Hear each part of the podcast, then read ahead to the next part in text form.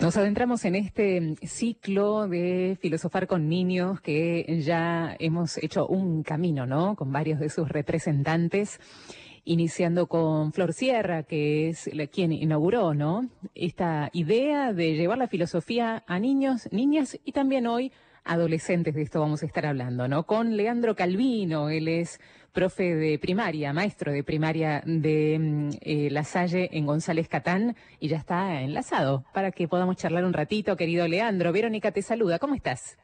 ¿Qué tal? ¿Cómo estás? Muy bien, muchas gracias por la invitación. Bueno, gracias por tu sí, Leandro, en este mediodía. Gracias por hacerte este ratito para charlar con nosotros. ¿eh? ¿Qué tema? Qué lindo lo que hemos charlado ya con diversos representantes que están aplicando en las aulas y primero entre ellos esto de la filosofía. ¿Cómo te fue a vos? ¿Cómo iniciaste, Leandro? Contanos. Bueno, el proyecto vino de la mano de, Florencia, creo que en el 2015, si mi memoria no me falla, 2015-2016. Eh, y la verdad que eh, fue una propuesta muy, muy atractiva que una vez que llegó a la escuela nos entusiasmó, también nos llenó de, curiosidad, de querer saber qué era, qué era esta propuesta que, se acercaba a la escuela, pero por sobre todas las cosas muy atractiva. Y, bueno, fue cuestión de, profundizarse en el tema, indagar y empezar a, a ponerle manos a la obra. Sí, y en los primeros momentos, ¿qué, ¿qué, te pareció? Si ya vos habías tomado contacto con la filosofía en tu vida, sabías de qué se trataba, ¿no? ¿Cómo fue tu reacción, tu primera reacción? Eh, bueno, el, proyecto de la escuela, de la escuela en, González Catán, es un proyecto que, que, va de la mano de lo que son las pedagogías críticas, que buscan promover y provocar en, en los chicos este deseo de indagar, de preguntar, de cuestionar, y la verdad que el proyecto de, Filo vino como anillo al dedo, este, porque venía a aportar nuevos aires a, este camino que ya estábamos haciendo. Así que eh, desde ya, eh, te vuelvo a decir, nos, resultó muy, muy provocativo, muy, muy desafiante, muy lindo. Y bueno, particularmente a mí me gusta mucho la filosofía también, así que eh, tenía dos razones para, para abrazar el proyecto con muchas ganas, ¿no? Tal cual. ¿Los primeros pasos cuáles fueron, Leo? ¿Cómo? Los primeros pasos, ¿cuáles fueron en la aplicación ah, del proyecto? Bien, eh, voy a dar una breve introducción para que, se entienda lo que voy a explicar de los pasos. El proyecto de, Filosofar, eh, desde ya, promueve un posicionamiento tanto de los chicos como del maestro diferente al que comúnmente se puede ver dentro de lo que es una, una estructura escolar, ¿no? Sin, sin querer ser eh, injusto, pero a veces cuando se generaliza se lo es, ¿no?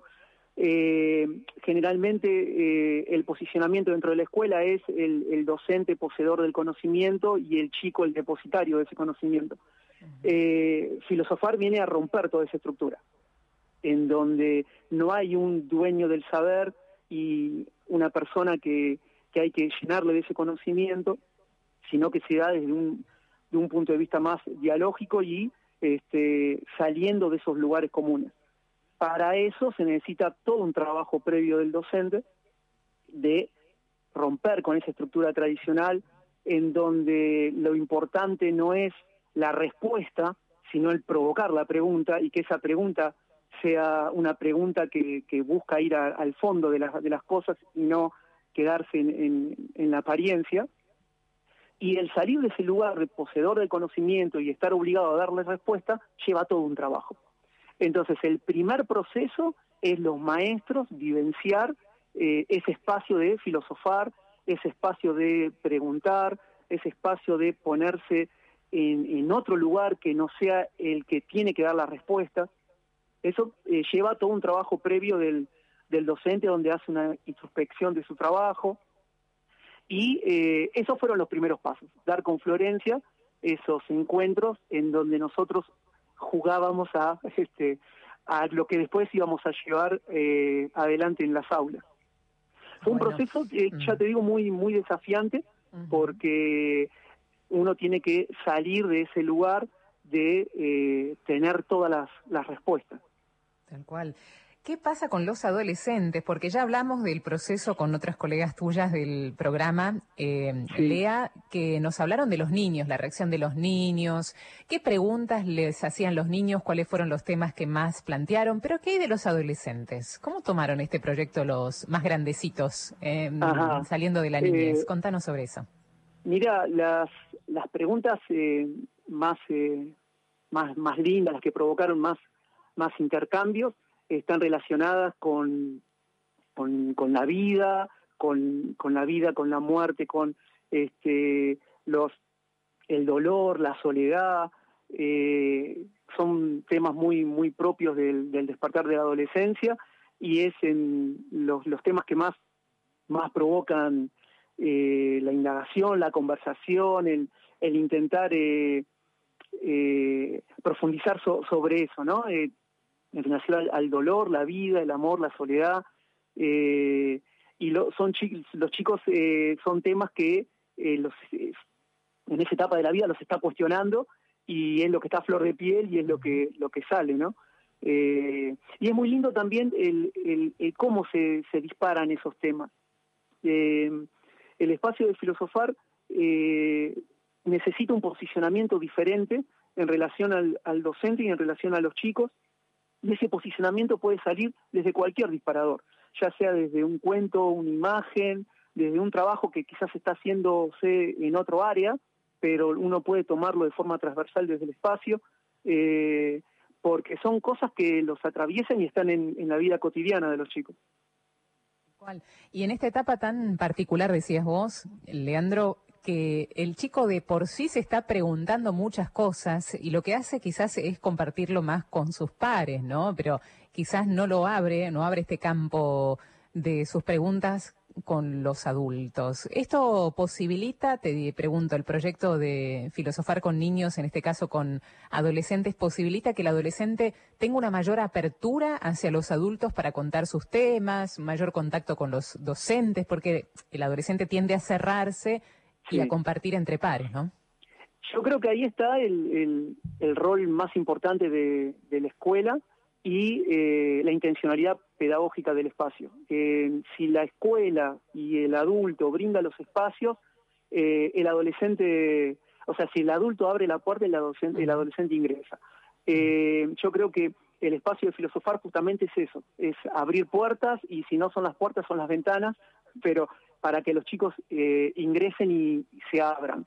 Eh, el adolescente eh, y los chicos están deseosos y necesitados de ese espacio. Y si el de escuela y el, y el docente y el adulto en general los brinda, esos espacios se recorren por los chicos, son recorridos por los chicos. Está buenísimo.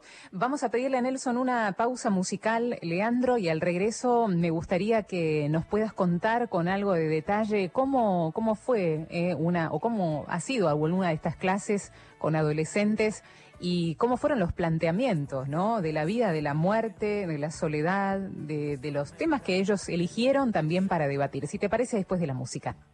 Muy bien. Después de haber curado un poco las heridas de este pobre corazón.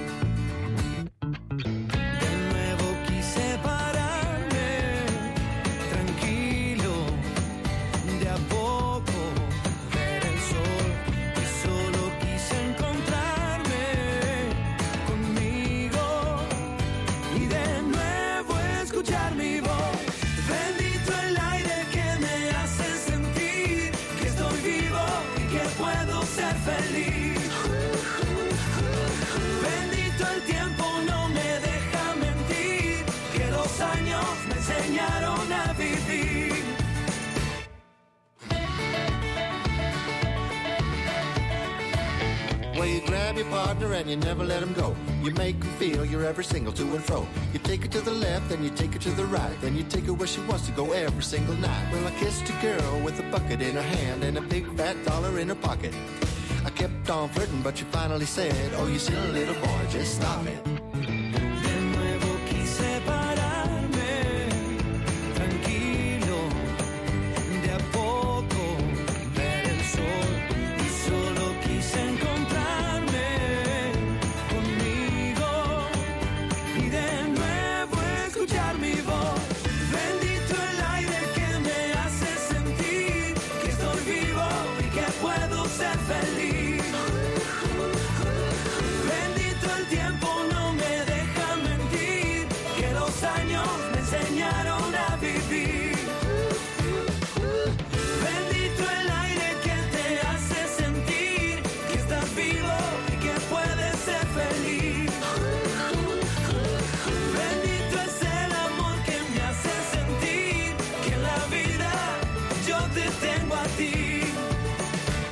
So now you got your partner, but you gotta let it go. Cause that's the only way that you'll ever really know. But you took it to the left, then you took it to the right, then you took her where she wants to go every single night. Where you kissed another girl with a bucket in her hand and a big fat dollar in her pocket. Well, you kept on flirting, but you finally said, Oh, you silly little boy, just stop it.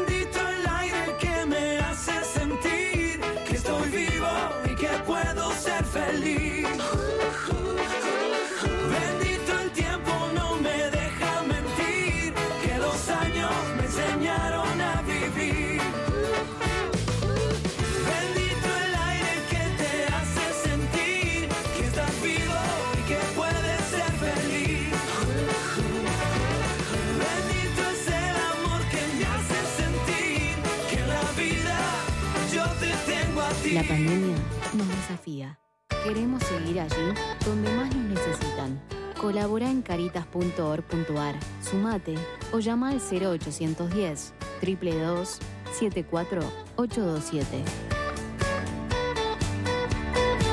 Vive en la ciudad. Un espacio. Cruzábamos los ríos a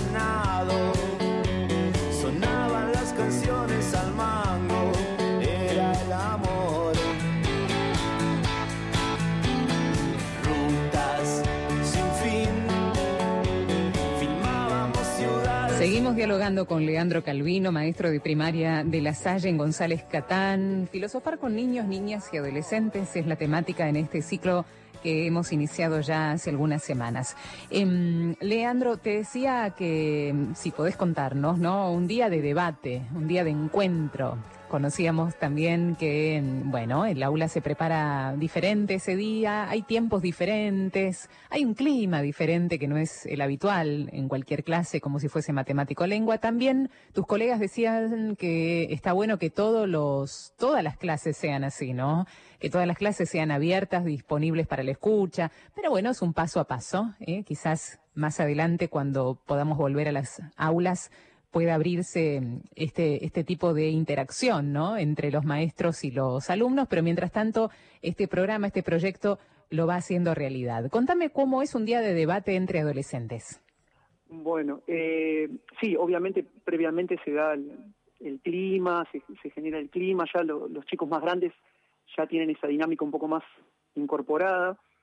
Eh, me acuerdo que este, la anécdota que te voy a contar surge a raíz de, eh, primero, una, una selección de imágenes donde lo- los chicos eh, iban viendo algunas imágenes y ponían lo que, lo que les provocaba esa imagen y a través de, de dinámicas de encuentro entre ellos se terminaba por seleccionar una de ellas, ¿no? Y, y esa imagen era eh, un árbol donde la copa de los ar- de- del árbol eran unos pájaros y uno de los, y uno de los pájaros se, se va de esa de la copa del árbol, ¿no? Se está como escapando. Eh, y la verdad que cuando salió esa imagen uno estaba como predispuesto a, a hablar de la libertad, ¿no? Porque parecía que la imagen iba por ese lado. Pero los chicos me sorprendieron este, y lo relacionaron con, con la muerte, con que lo que se estaba yendo ahí era el soplo de vida, la vida, ¿no? Mira vos. Eh, entonces, era un poco lo que te hablaba esto del, del, del posicionamiento. Uno tiene que estar abierto y flexible a que eh, no necesariamente, o sea, una clase de, de, no se puede anticipar, digamos, ¿no? Eh, entonces surge el tema ahí de, de la muerte. Eh, entonces, bueno, ¿qué es la muerte? ¿Qué es morir?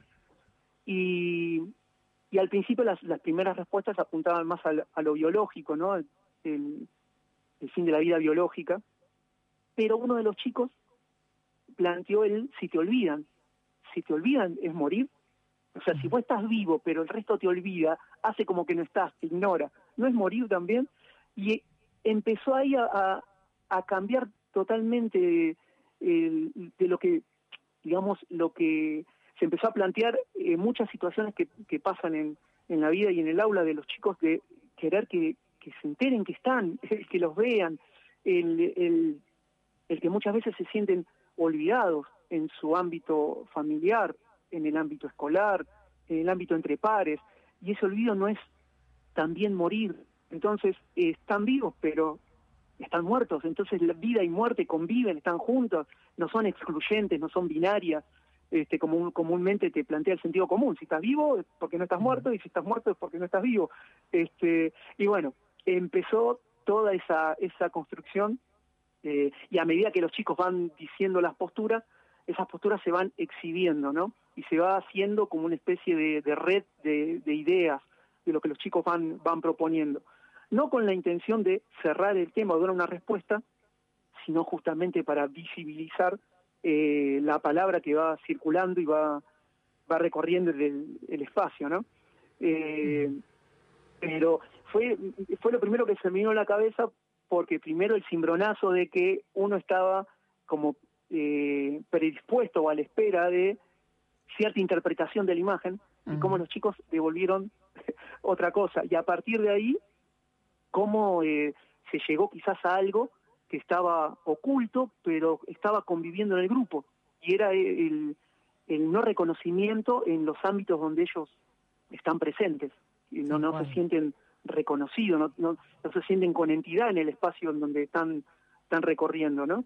Eh, y todo salió a partir de una imagen de un pajarito volando. Maravilla, Leandro.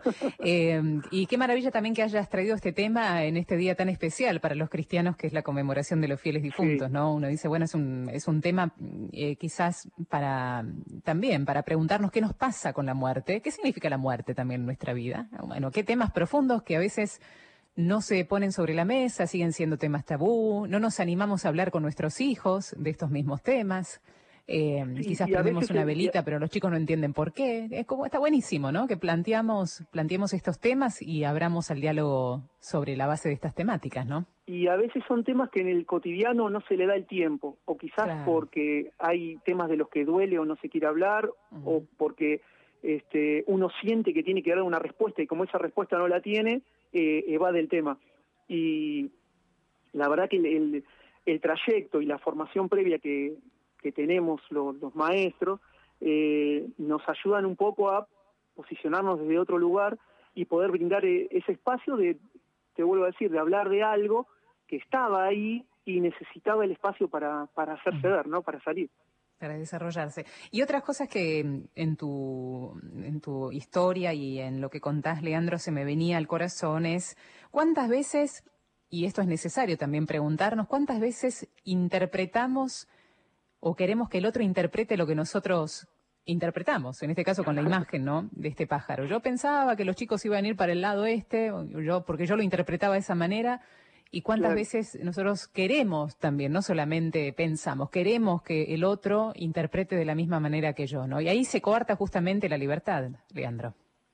Sí, y además este el, el tratar de, de romper esos sedimentos de una escuela que ya no tiene, no tiene que estar en el lugar de eh, docente activo que brinda las respuestas y el alumno que llega a la escuela vacío, sin ningún conocimiento.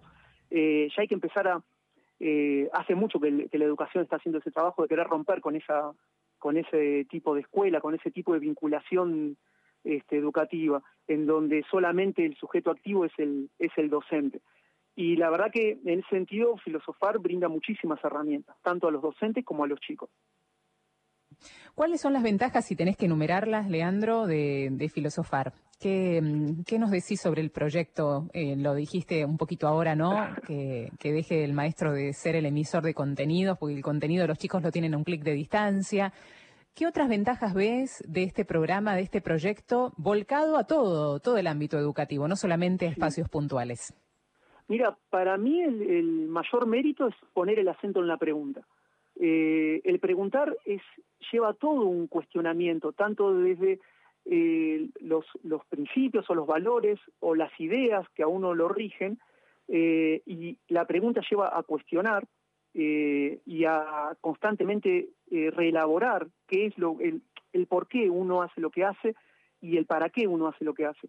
a veces la, la pregunta es lo revolucionario de, de de la educación, ¿no? El, lo valioso, lo valiente, es hacerse la pregunta.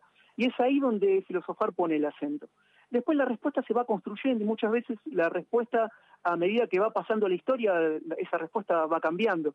Pero el, el valor y la valentía de la pregunta creo que es lo que pone en el centro de la cuestión filosofar. Eh, quizás Eh, te, lo llevo a un ejemplo, eh, muchas veces uno es eh, testigo de un montón de situaciones duras, como puede ser una situación de calle, familias empobrecidas, y quizás la pregunta que no nos hacemos es qué relaciones hay, qué relaciones humanas hay detrás de esa injusticia que, llevan esta, a esta situación. Y el valor está en la, en la pregunta. Después la respuesta se puede ir construyendo con otros. Pero el hacerse la pregunta ya lleva todo un trabajo previo, que es el que filosofar te da las herramientas para hacerlo. El valor de la escucha, ¿cómo, ¿cómo vos evaluás el valor de la escucha en estos tiempos de la educación, ¿no? Donde volvemos a ver al maestro que los niños tienen que escuchar, los adolescentes también. Y, ahora es quizás un espacio compartido, ¿no? Nos escuchamos entre todos, todos somos iguales. Eh, vos sabés que en la Arquidiócesis de Buenos Aires estamos transitando un, un, ambiente de sinodalidad, que es el caminar juntos y una de las instancias más importantes de este sínodo es la escucha, ¿no? La escucha del pueblo de Dios, lo que tiene que decir para la Iglesia. Bueno, ¿cuál es el, cuál es el valor de la escucha para vos, Leandro? Bueno, es, es, es importantísimo y te lo relaciono a lo que te daba el ejemplo de, la clase. Escuchar a otro es darle entidad, escuchar a otro es brindarle un espacio, escuchar a otro es, darle existencia, estás para mí, yo te escucho porque estás para mí. Eh, la escucha es, es fundamental y la escucha activa es fundamental, es eh, esa escucha de no solo hago silencio, sino que también presto atención a lo que decís, eh, me, abro para que haya esa conexión afectiva. Eh, la, educación principalmente tiene esos dos canales, que es la, presencia y el afecto. Y en la escucha tiene que haber presencia y tiene que haber afecto. Y esa escucha activa que se da con el otro, de brindarle no solamente el momento para escuchar, sino en esa escucha activa decirle, estás para mí, es fundamental porque el, hecho educativo está mediado por el, por el afecto y por la presencia. Y el, espacio de filosofar eh, ayuda a educar a ese tipo de, escucha, esa escucha en donde no solo hago silencio para que hables, sino que te estoy prestando atención, tiendo un puente para que tu palabra me llegue. Mm. Eh, y los trabajos previos que, que, presenta el espacio de filosofar, que se trabaja mucho en el primer ciclo de la escuela primaria, que es eh, la escucha, es fundamental. Y es una herramienta que a los chicos les va, los va a acompañar toda la vida. Eh, por eso es, eh, valoro tanto el espacio y, valoro tanto que el espacio de filosofar le dé tiempo a educar la escucha. Mm. Así que bueno, eso. Buenísimo. Leandro, por último, quiero que te dirijas a los papás en este momento, ¿no? Que mm, tienen que seguir conviviendo con sus hijos en casa en este tiempo, ya que no se han reanudado para todos las clases, sino, bueno, si Dios quiere, dentro de, poquito lo vamos a poder hacer, pero ¿Qué recomendás sobre la base de este proyecto a los papás que tienen que, que, convivir con sus hijos, algunos niños, otros de mediana edad, otros adolescentes, y que no encuentran por ahí un canal de diálogo y de, pregunta y de respuesta y de armar un clima. ¿Qué, qué a los papás en este tiempo de, pandemia, un tiempo difícil para todos? Es, eh, un tiempo difícil para todos, muchos eh, han pasado situaciones, la verdad, muy duras, con el dolor de alguna pérdida, son momentos muy difíciles, que creo que lo que estábamos diciendo hace un rato del, del espacio, de la escucha, del mirarse, eh, cobra importancia. Eh, a veces eh, lo escolar, la tarea de la escuela puede ser una buena oportunidad para brindar ese espacio, para mostrarse presente frente a los chicos, para tener ese, ese contacto afectivo y que la excusa puede ser hacer la tarea, la excusa puede hacer escuchar el, audio que mandó la seño, pero que sea la oportunidad de encontrarse. En los momentos difíciles a veces uno tiende a encerrarse en sí mismo y a no ver eh, lo que pasa alrededor o quizás verlo desde el ojo, de, del, ojo del dolor, de la falta. Y quizás lo educativo en este momento es una buena oportunidad para el encuentro, es una buena oportunidad para la escucha, es una buena oportunidad para preguntarse cómo estás, eh, quizás hoy podemos ver en, la escuela, en la casa, una oportunidad para, ese encuentro que quizás en el cotidiano no, se puede dar. Sin olvidarnos y, sin ignorar lo difícil que es en este momento en, todos los ámbitos, tanto afectivo, emocional, laboral, eh, habitacional, eh, pero ver la, posibilidad de, de- del encuentro a través de este, hacer la tarea, de juntarse y brindar ese, ese momento de abrir el cuaderno, sacar el lápiz, ponerse a trabajar, eh, pero que sea el- una oportunidad para el encuentro, no solamente hacer la tarea o completar la tarea. Oh, Buenísimo, la recomendación. Gracias, querido Leandro. Gracias por este espacio que generosamente nos regalaste para hablar de este programa tan maravilloso. Un abrazo a toda la comunidad La Salle de González Catán y Muchísimas seguimos en contacto. Muchísimas gracias a ustedes.